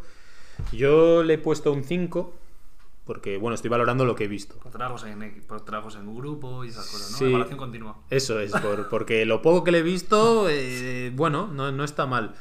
Mm, Me parece que a nivel defensivo no ha puesto, no ha sido tan pieza, eh, no sé si decir clave, porque clave claro que es, por la más defensa exterior que tenemos, pero no le he visto en plan capo defensivo, no le he visto tener esas actuaciones que obviamente le ves a Jimmy, esa energía que te da. Obviamente en defensa es un crack y en ataque ha estado mal. En ataque las pocas posibilidades que ha tenido de tirar de tres y tal no las ha metido y tiene que dar ese puntito de ataque porque creo que es un, es un jugador relativamente un, un tiro de tres bastante apañado, bastante decente y en defensa tiene que ser un revulsivo, o sea, de decir, aquí está Avery Bradley. De hecho, tal y como está el, el quinteto, en muchas ocasiones podía él haber sido el incluso titular, podíamos haber llegado a pensar para compensar ahí con Girro o con Duncan Robinson. Y bueno, veremos, porque tampoco quiero ser muy duro con él, precisamente por lo que hemos comentado, que se ha perdido 26 partidos. Esperemos que ahora ya, cuando se recupere de esta lesión que tiene, eh, vuelva y pueda aportar y pueda darnos ese plus en defensa, porque eh, ya que nos va a estar mojarles, pues uno de los fichajes que hemos hecho este, este verano tiene que rendir. Así que esperamos mucho de Avery Bradley. Bueno, vamos a Casey Okpala, que me da a mí que va a ser otro de los suspensos. Ah, efectivamente, y de hecho no sé si he sido excesivamente duro ¿eh? con Okpala, pero le he puesto un 2. le he puesto un 2 porque ya he visto suficiente como para poder evaluar, a diferencia de los dos anteriores, y estoy cansado ya, ¿no? Es, es un poco repetitivo el, este jugador en el equipo que siempre llevamos ya años viendo que parece que aquí, uff, cuidado con Okpala, cuidado con Okpala, y lo que se le está viendo es muy triste. Entonces, eh, igual no es su culpa, igual son un poco las expectativas que se han generado, pero está siendo un jugador muy deficiente y para mí no tiene el nivel. En defensa sí que le pone ganas y, tiene nivel, tiene buen nivel defensivo. Pone intensidad, eh, rebotes, defensa, pues no anda mal, pero es que luego ofensivamente es, para mí de lejos, el peor jugador del equipo, ofensivamente. O sea que pues, le he puesto un 2 y, y la verdad que no espero mucho de él. Yo le veo, pero muy verde. O sea, tremendamente verde. O-. Ojalá, ojalá me equivoque y me calle la boca y, y- y vamos, y le ponga otra nota, pero ahora mismo está difícil. Está más verde que Jim Carrey en la máscara, vamos. Madre Yo- mía, que se la quite ya, ¿eh? Sí, sí. Que se la quite. Yo, yo ya te digo, o sea, no, no, no entiendo, porque desde la franquicia siempre nos han vendido aquí que Casey Okpala, si no hubiese estado Tyler Hero disponible, lo hubiesen cogido a él. Y hay mucha gente que también es muy condescendiente con él y yo creo que ya basta, porque es su año sophomore. O sea, vale que el primer año estuvo lesionado un tiempo, pero bueno, estuvo en la G-League porque precisamente lo querían desarrollar o porque aún no tenía el nivel. Es su año sophomore, ha habido jugadores que, que con todo lo que hemos sufrido con el COVID, él no ha estado en los protocolos y no ha llegado muchas veces ni a jugar, lo poco que ha jugado no lo ha hecho bien. Tuvimos ese atisbo de esperanza en la preseason, en ese partido que hace contra Toronto, que se pone a tirar triples como una máquina, todo el mundo ya arribísima, pensando que también podía ser un recambio de Jay Crowder. Y otro jugador que desaparece de la rotación, aparece un día, no te dice nada. Yo no sé si tiene mucho que ver también con que Spoelstra no lo mete lo suficiente en la rotación, no lo sé. No sé qué es lo que pasa, pero no funciona. ¿Qué nota le has puesto? No sé si me he enterado. Eh, bueno, no lo he dicho, pero, pero era un 2 también. También Quiero decir, cuando ya es un. Ya, ya, sí, sí. Es un poco lo que has hecho tú. Cuando ya es un suspenso, un 4, un 0, un 2, pues, pues un 2. 2 por poner algo también. Por poner poco, algo, ¿no? Porque como toca. mojarles, sí. Porque te toca. Sí, porque defensivamente sí que le veo ganas y, y, bueno, es joven, le puedo justificar un poco, a Mojarles no le puedo justificar desde ahí porque no me parece un jugador tan joven como, como Opala y que tenga esos puntitos de, de justificación. Pero vamos, eh, muy mal. Opala en la rampa de salida prácticamente y, Sí. y mucho tienen que cambiar las cosas y ojalá que sí, porque yo también tenía ganas de ver Ojalá. ese jugador de Stanford con esa envergadura, se hablaba de que podía ser un defensor de... Y de hecho lo hemos visto, que tiene capacidad física como para defender a jugadores de muchos perfiles, pero en ataque es que Le está faltan- perdidísimo. Le, faltan muchas bases. Es que está perdidísimo. Y, y goza de vez en cuando de minutos de titular. No sé, yo estoy muy decepcionado con, con KC. Bueno, vamos a Gabe Vincent, ya entramos en los jugadores two-way, los two-way contracts. Gabe Vincent, ¿qué te parece a ti? ¿Qué tal, Pues qué yo tal estoy muy ves? contento. O sea, no sé si he sido algo duro, pero yo le he puesto un 6. O sea, igual le podía haber puesto más, sinceramente, porque creo que el papel que tenían, que tienen en el equipo, pues es más que secundario. Y han aportado muchísimo, muchísimo, tanto en defensa. Yo a Gabe Vincent le he visto con una actitud defensiva muy, muy, muy buena, con buenos robos, estando muy listo, sacando faltas en ataque. Y luego, y luego en ataque ha estado muy bien. Has tenido, pues ha tenido partidos malos, pero es que, ¿qué se espera de estos two-way contract, ¿no? De estos jugadores con, con estos contratos. Entonces, mm, estoy contento. Un 6, le podría haber puesto más, seguramente, pero, pero bueno, tampoco es para tirar cohetes. Y, y bueno, pues que siga así. Yo le he puesto un 7, pero por algo negativo, ¿eh? porque yo no espero más de Gabe Vincent. O sea, así como igual en otros jugadores les pones mm, más, menos nota porque esperas más de ellos, a mí es que Gabe Vincent Claro, sí, yo le he puesto un 6 que podría haber sido un 7 porque es que no espero a mí me más. desquicia. Me desquicia verle tirando triples como un loco. Ya. O sea, es, es- es malo tirando triples y, y tira muchos. Ya. Pero sí que es verdad que ha habido muchos momentos en los que ha cumplido defensivamente. En ataque ha sido incluso uno de los pocos que se atrevía a penetrar, ha hecho buenas penetraciones y ha tenido y tiene, a día de hoy con la baja de Avery Bradley, un rol bastante más importante de lo que yo pensaba en la franquicia. Entonces, la, la nota es más positiva porque no esperaba tanto y no espero tanto de él, o sea que es algo negativo en cuanto a lo que le espera como jugador en la NBA. Pero dentro de lo que ha dado, pues bueno, eh, vamos, o sea, increíble. En ese sentido, me parece que ha cumplido bastante bien, a pesar de que yo no sea muy fan de su juego, la verdad, lo tengo que admitir. Y bueno, vamos al último jugador ya, eh, que tengo, tengo curiosidad porque has puesto por este jugador. Para mí El señor en, Struz. van, en un pack, eh, casi. Yo les he puesto la, la misma nota a Gabe Vincent que a Struz. Le he puesto un 6. Y por lo mismo, o sea, al final la, la argumentación es, es la misma, ¿no? Estoy, la verdad que igual es un jugador que me hace más ilusión porque es un perfil que a mí, pues personalmente me gusta más que el de Gabe Vincent. Un 6 Struz, ¿eh? Sí. Estoy flipando. no sé, o sea, Sigue, sigue. eh, aprobado con nota, o sea, no es un no es un 5, a ver, aprobar, para aprobar hay que hacer cosas, ¿no? O sea, tiene un 6 que lo mismo que Vincent podría ser un 7, pero bueno, no va a ningún lado. Eh, estoy contento con él, eh, es un perfil que me gusta más, pero también mm, no espero más de él. Al final, eh, su, su papel está muy claro, muy definido, está cumpliendo, ha tenido también partidos malos. Es verdad que en defensa también tiene un perfil mm, algo mejor que el de Duncan Robinson, en, en mi, en mi opinión, porque es como un poco más corpulento, ¿no? Tiene más, más, no sé, se le ve un poco más grandote. Y, pero bueno, no sé, mm, no, no espero mucho más y estoy contento con él. A ver, a ver cómo sigue yendo el año. Es una gran incógnita. No sé si va a gozar de minutos, es una gran duda para mí. Pero, pero bueno, está por ver. Va, pues yo me he venido arribísima, David. Bueno, es que tú. Me- Yo me he venido arribísima. O sea, bueno. Yo le he cubierto de regalos. Yo le he puesto un 9. Madre mía. Yo le he puesto un 9 al señor Struz. Don Max Powell. Yo quiero, yo quiero ir a tu clase. Eso es. yo, yo también quiero ir a mi clase, la verdad. yo le he puesto un 9. Es quiere decir, ¿qué más se le puede pedir a Max Struz? O sea, Joder, pero no sé, ¿y a Gabe Vincent? Pues no se le puede pedir más. pero es que Struz ha sido realmente importante en los partidos. Los, los, Ha tenido dos buenos partidos al fin y al cabo. yo, para mí, todas las veces que ha entrado en pista, salvo el partido con Oklahoma, que por eso no le pongo un 10. Por eso no le pongo un 10. Ah. Para mí, eh, no sé, se me habrá ido la olla, yo no sé los demás, pero yo No, igual he sido yo muy duro, eh. Yo he ser, visto eh. actuaciones espectaculares de Struz, o sea, de, de jugar el 16 minutos y meter Contra 17, Houston, contra Houston 17 también, puntos ¿no? ese Este- partido. Ese mate que hace contra John Wall. Pero todos los minutos que aparecía lo aprovechaba. eh, se llegó a hablar de si traspasar a Duncan Robinson porque Struz era el mismo perfil y encima defendía mejor. Calentadas un poco así, ¿no? En caliente, que. pff, Sí, pero no, pero no tan de broma como eh, con Vincent, que sí que obviamente era de broma. O sea, realmente hubo momentos en los que nos permitió soñar con que había un Hmm. tirador de triples no tan fiable como Duncan Robinson, pero que también daba en defensa. cosas, sí. Y encima algo muy importante de Struz, y es que, salvo el partido de Oklahoma, vuelvo a decir, todo, o sea, es un jugador que no, no le lastra tanto ese punto de salir y entrar de la rotación. O sea, le daba a Spoelstra 10 minutos, pues él- en los 10 minutos aportaba Sí, muchísimo. He de decir que en, en el último partido contra Pelicans, que no lo hemos comentado, pero mete 6 puntos en 2 de 4, en 6 minutos, se tira 4 Pero, triples. pero siempre hace eso. 2 de 4, me da igual el partido. Claro. Llego, me sacan, pues lo que quieren es que tire, ¿no? Pues, pues tiro. No, eso, eso sí que me gusta, ¿eh? Pero bueno, eh, era, era, era por, por añadir. No, y de hecho eso, le- no le pongo el 10 por lo del...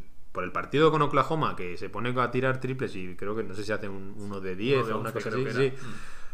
Pero aún así, me alegro de que tuviese la confianza suficiente Sí. para seguir y seguir y seguir tirando, porque hemos visto un equipo muy acobardado incluso para, para mirar al aro. Y a mí, es que yo no le puedo pedir más. O sea, yo personalmente no le puedo pedir más a Max Struz que lo que ha dado. Y, y de hecho, me parece que es vuestra. No sé si decir que es injusto con él, pero que debería darle bastantes más Sí, minutos. a mí- porque a mí el miedo que me da. no le ha demostrado lo suficiente como para salir tantas veces de la Sí. rotación en los partidos. Sí, es verdad. Pero bueno, a ver, me gustaría verle más, ¿no? Un poco con más continuidad y en más partidos, pero me cuesta verle jugar más de lo que ha jugado. Entonces, no sé, para mí es como un poco el... Pero David, El ese, oasis, ese, sí. ma- ese mate antológico a John sí, Wall, pero, pero pues a ver. Igual, pues igual le tenía que haber puesto más nota. Pues pero ¿cómo un 6? Pero bueno, pues se quedan, en, se quedan en anécdotas al final de la temporada. Posiblemente, ojalá me equivoque, pero al final de temporada tampoco nos acordaremos de Struz. Y habrá sido dos partidos buenos. Vuelvo a decir, ojalá me equivoque, porque ya he dicho que me gusta mucho ese perfil. Pero es que dudo que vaya a tener más minutos y, y al final es un paso en la temporada, o en, o en estos primero, en esta primera evaluación, que al final es lo que estamos val- valorando, pues no ha sido tan. Para mí, con tanto impacto como para que aquí le ponga yo un 9. Vamos, yo. Yo, yo, bueno, tú, tú quieres venir a mi clase, pero yo a la tuya no. yo a la tuya no quiero ir. Cabrón. sí, sí, sí, te, te has, pas- te has pasado, pobre Max Struz. No, pero bueno, un 6 está muy bien. Con los suspensos que tenemos en la clase. Joder, vete a casa y disfrútalo. Te voy a dar yo a ti un 6, a ver qué te parece. Estaría bien que nos pongan notas, ¿eh? Los oyentes también. Eso es. Pero igual lo hacen, igual nos dejan alguna nota, ya verás, ya verás. verás, ten cuidado, a ten cuidado con lo que pidas. Bueno, pues por último vamos a dar la nota para concluir al head coach, al entrenador, Sí, Eric a- Spolstra. A Meyers Leonard no hace falta. No, a Meyers Leonard no lo hemos metido precisamente por eso. La verdad es que no hubiese sido muy positiva, ¿eh? porque yo esperaba que Meyers Leonard fuese el 4 titular de, de la campaña, se le había dado el dinero para eso. Y estaba un poco como Harkless también, fuera de la rotación, le había comido Kelly Olin en la tostada, luego ya viene la lesión, pero me parece que obviamente No. no, lo, no lo podemos calificar. Así que vamos a concluir con, con el entrenador, con Eric Spoelstra. La verdad que he tenido muchas dudas con el Spoelstra. O sea, yo estoy bastante contento con él. Eh, le he puesto un 7. Eh, le he puesto un 7 porque, bueno, eso, estoy contento con él, pero sí que ha habido momentos hace no mucho, cuando hace, es que parece que queda muy lejos cuando estábamos echando pestes y a ver si estábamos en playoff y todo el equipo lo cambiaba por, por una bolsa de pipas, Tijuana, o las que sean. Pero, pero le ha costado dar con la tecla y parece que también lo que era evidente, que era que los jugadores se juntasen todos sanos y pudiesen jugar partidos, que iba a ser importante y, se está demostrando. Entonces parece que Spoelstra tenía clara la idea de continuidad respecto al año pasado. Está aplicando nuevas cosas, como, bueno, nuevas cosas. Está aplicando cosas que no se ven tan a menudo, como lo de presiona a, a toda la pista. Y, y sí que está acertando con otros jugadores. Por ejemplo, Struz. Aquí sí que lo saco en, en valor. Struz, Gay Vincent. Eh, pues está, está, están, está recibiendo de esos jugadores más de lo que se esperaba. Entonces, pues bueno, la verdad que estoy contento con, con le pongo un 7. Pero bueno, eh, con grandes dudas de qué pueda pasar con su equipo, porque al final es, él es el arquitecto de toda, de toda la plantilla. Y, y a ver qué pasa en este mes de marzo también. A ver qué deciden retocar, si es que deciden algo. O sea que bueno, quedo un poco a la espera. Bueno, para, para- me, me gusta esto porque yo por primera vez soy más duro que tú. Toma ya. Así Eh, es. yo no soy tan malo, venid a mi clase. Sí, por eso es, tú quédate en tu clase. Yo a Spoelstra le he puesto un 6. Mira. Le he puesto un 6 y no le pongo menos porque con lo buen entrenador que es, es, es imperdonable darle menos. Pero creo que he visto esta temporada a Spoelstra muchas veces muy perdido. Y, y yo espero que Spoelstra prácticamente siempre tenga eh, respuestas para, para los problemas que tengamos. Y yo en este sentido Tampoco entiendo muy bien las rotaciones que ha utilizado. eh, muchos momentos no ha sabido leer esos mismatches defensivos y, bueno, pues eso, juntar alineaciones en las que no sé si no pedirle más a De Bayo en ataque, lo mismo en defensa con Giro y con Robinson y sobre todo eso, pues eso, Pala titular un día. ¿Cuántos quintetos titulares hemos tenido diferentes? que Sí, no, el otro no- día lo sacamos. sí. Claro, o sea, creo que fueron 14 o 15 quintetos titulares diferentes, aparte de por las lesiones, porque se notaba que él no daba con la tecla. Yo eso, como comentabas, como bien comentabas, porque siempre la NBA te consume la actualidad, pero sí que, sí que hacías bien en recordar que no hace tanto estábamos echando todas esas pestes y le estábamos dando un poco de palos a Spoelstra, sí.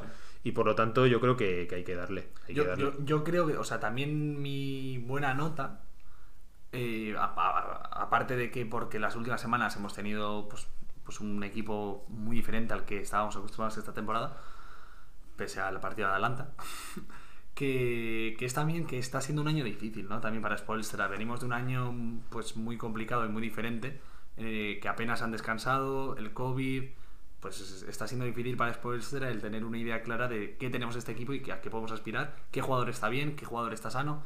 Entonces es difícil. Entonces me pongo en su piel, siendo así un poco eh, paternalista con Spoelstra. Qué bueno eres, eh, David. Ves, a veces, a veces, Qué a bueno veces- eres. a veces lo soy. Me pongo así en este plan. y, y entonces, pues creo que está siendo difícil para él y lo está haciendo.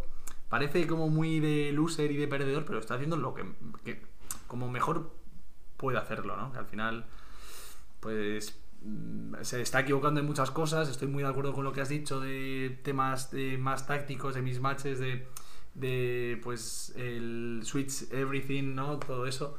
Pues todo eso no estoy muy de acuerdo, pero bueno, al final, pues eso, un 7. Sí, pues, sí. Pues aprobado más que aprobado. Claro, cada uno le puede dar la nota que considere, así lo pueden hacer también los, los aficionados, porque al final eh, lo del número, como hemos comentado, al final es un poco lo de menos. Lo importante es el contenido de lo que estamos comentando. Y yo creo que yo espero mucho más de Spoelstra, pero mucho más. Creo que, que sobre todo tiene que encontrar algún tipo de continuidad y, y de modelo claro. Dentro de que lo bueno que tenemos muchas veces es que somos muy imprevisibles. Pero algo a lo que agarrarse porque yo creo que a veces se pierden hasta los propios jugadores y, y eso no puede ser, básicamente. Bueno, pues aquí cerramos eh, análisis somero, largo, un contenido de cada uno de los jugadores, con notas, con evaluaciones. que podéis vosotros con- contrastar con las que les hubieseis dado vosotros. En algunas cosas estaremos más de acuerdo, en otras menos. Pero, pues bueno, pues hacednoslo saber, claro que sí. Eh, Dejadnos en los comentarios, ¿no? Un poco que, Claro. en qué no estáis de acuerdo, que sí. ponernos a parir. Y ¿eh? bueno, y si queréis ponernos las notas, pues. Si, queréis, si queréis decir a qué clase iríais, yo creo que vendréis a la mía, lo tengo bastante claro. Yo soy bueno con el que trabaja. que es la típica frase que de Skippy. A clase con David, eso es. Bueno, pues cerramos aquí lo que tiene que ver con la evaluación de los jugadores y nos, nos preparamos ya para despedir el programa.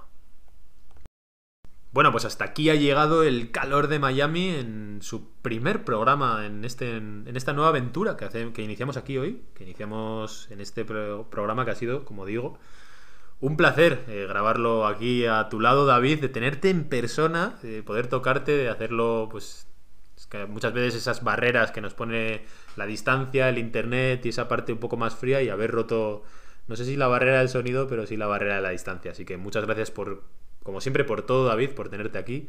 Espero que, que, bueno, pues que, que no, no te vayas sintiéndote tan mal por ser un profesor duro. No pasa nada. A veces cada uno tiene que, que asumirlo. Tengo que reflexionar, ¿eh? Pero bueno, o sea, ya en serio, vamos, un placer volver a estar aquí y sobre todo, pues eso, poder hablar aquí contigo como si estuviésemos en el banco de la calle como lo hemos hecho tantas y tantas noches, ¿eh? Eso es, eso es, aquí para eso estamos. Bueno, pues aquí vamos a concluir este primer programa de lo que es el calor de Miami con más calorcito que nunca, ya sabéis, la, la salsa, lo que tiene que ver con el, el ritmillo latino no nos abandona nunca y no nos va va a abandonar ahora en esta nueva etapa. Así que concluimos aquí, volveremos la semana que viene, ya sabéis, os iremos anunciando. En principio seguirá siendo los martes, pero bueno, estad atentos porque, porque ahora veremos a ver cómo gestionamos un poco toda esta. la mudanza, ¿no? Como, como suele tocar. Así que bueno, pues para seguir aquí con vuestro programa de los Miami Heat en español, Calor de Miami, seguimos con todos vosotros. Todo aquel que piense que la vida es decir